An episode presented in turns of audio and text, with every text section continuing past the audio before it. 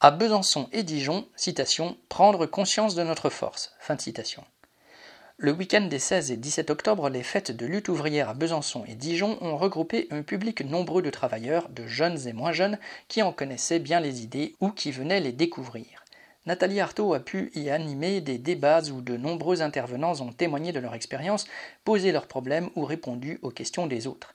À Besançon, de nombreux jeunes ont pris la parole, dont des travailleurs intérimaires témoignant de leur précarité croissante et de leurs contrats à la semaine. D'autres ont parlé de l'aggravation de la pression sur les travailleurs, comme à PSA Vesoul.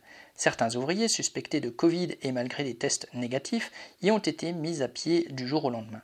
On s'y entasse sur les chaînes de production tandis que les abris où les travailleurs prenaient habituellement leur pause sont condamnés à un éducateur qui se demandait comment prendre place dans le combat contre le grand patronat quand on n'est pas personnellement confronté au CAC 40, un ouvrier retraité a répondu que l'essentiel est de se sentir appartenir à une classe sociale qui a un rôle à jouer pour changer la société où que l'on travaille.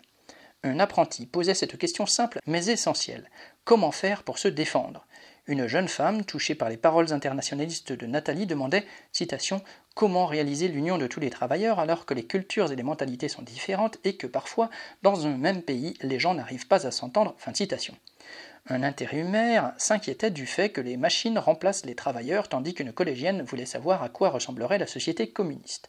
Chaque intervention en a suscité d'autres, la discussion se poursuivant pendant la fête. À Dijon aussi, les interventions se sont succédées, notamment sur le programme de lutte défendu par Nathalie, pour demander quelle place y tenait l'écologie ou s'il ne faudrait pas boycotter les marques capitalistes. Là aussi, des travailleurs ont témoigné des attaques auxquelles ils font face dans des secteurs aussi divers que l'industrie, les espaces verts ou l'enseignement. La baisse du pouvoir d'achat et la nécessité d'augmenter les salaires revenaient souvent. Nathalie a insisté sur le fait qu'aucun candidat, pas même elle, n'avait le pouvoir de changer la condition des travailleurs. Le vrai pouvoir est entre les mains des capitalistes et c'est le monde du travail qui a les moyens et la force de s'en emparer.